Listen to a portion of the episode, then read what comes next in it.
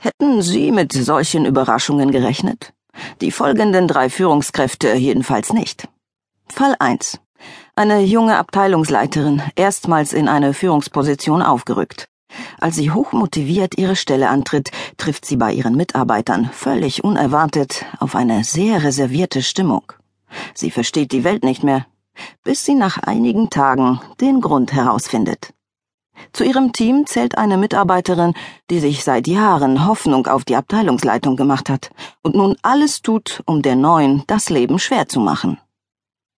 Fall 2 Ein Abteilungsleiter im mittleren Management, gerade auf eine vielversprechende Position gewechselt.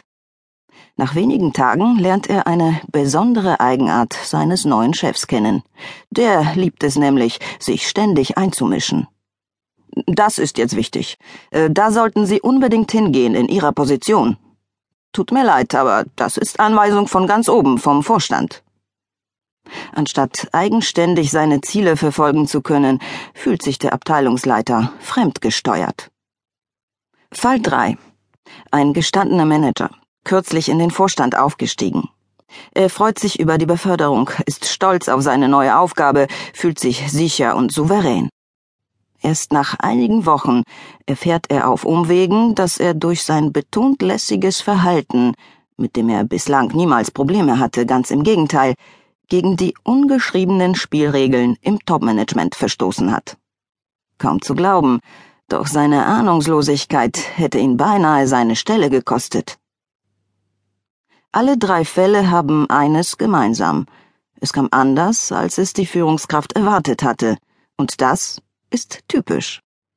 Vielleicht hat man sich sogar hervorragend auf eine Herausforderung vorbereitet. Trotzdem wartet die Realität dann mit Überraschungen auf. Plötzlich stehen sie vor Führungssituationen, mit denen sie so nicht gerechnet haben. Sie möchten weiterkommen, sie möchten gestalten und bewegen, erfolgreich Karriere machen. Doch nun hängen sie fest. Was nun? Wie werden sie wieder flott? Genau hierauf gibt Ihnen dieses Hörbuch Antworten. Insgesamt schöpfe ich aus den Erfahrungen von mehr als 15.000 Coachingstunden und durfte über 800 Leistungsträger coachen. Ich habe die häufigsten Probleme und Anliegen meiner Klienten gebündelt und zusammen mit möglichen Lösungsstrategien dargestellt. Diese Vorgehensweisen haben somit den unschätzbaren Vorteil, dass sie in der Praxis schon funktioniert haben. Die 20 Kapitel führen Sie durch die Realitäten des Führungsalltags. Hierzu zählt nicht nur die Führung der eigenen Mitarbeiter, Teil 1, sondern ebenso der richtige Umgang mit den Vorgesetzten, also die Kunst, nach oben zu führen, Teil 2.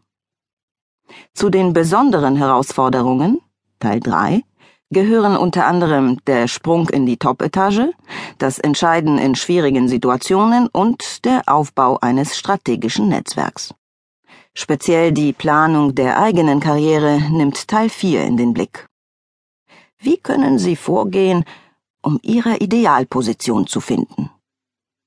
Erfolg heißt vor allem auch, das Unternehmen und sich selbst als Führungskraft inmitten von Wettbewerb und Krisen zukunftsfähig zu halten. Dahin zu kommen, gibt es viele Wege, deren Spektrum vom harten Konkurrenzkampf über Möglichkeiten der Kooperation bis hin zu Prinzipien wie Selbstorganisation und Nachhaltigkeit reicht. Für welchen Weg Sie sich entscheiden, liegt allein an Ihnen. Maßgeblich hierfür ist die innere Einstellung. Die in diesem Hörbuch vorgestellten Lösungen haben eine nachhaltige Entwicklungsperspektive im Blick. Dies entspricht nicht nur dem Wunsch meiner Klienten, sondern leitet sich auch aus der Tatsache ab, dass Nachhaltigkeit eine Strategie ist, die sich in der Natur bewährt hat. Immerhin hat die Natur in Millionen von Jahren erfolgreich gewirtschaftet. Deshalb liegt es nahe, besser den Prinzipien des Unternehmens Natur zu folgen, als jedem modernen Management-Tool nachzulaufen. Für technische Innovationen hat sich das Lernen von der Natur unter dem Begriff Bionik mittlerweile fest etabliert.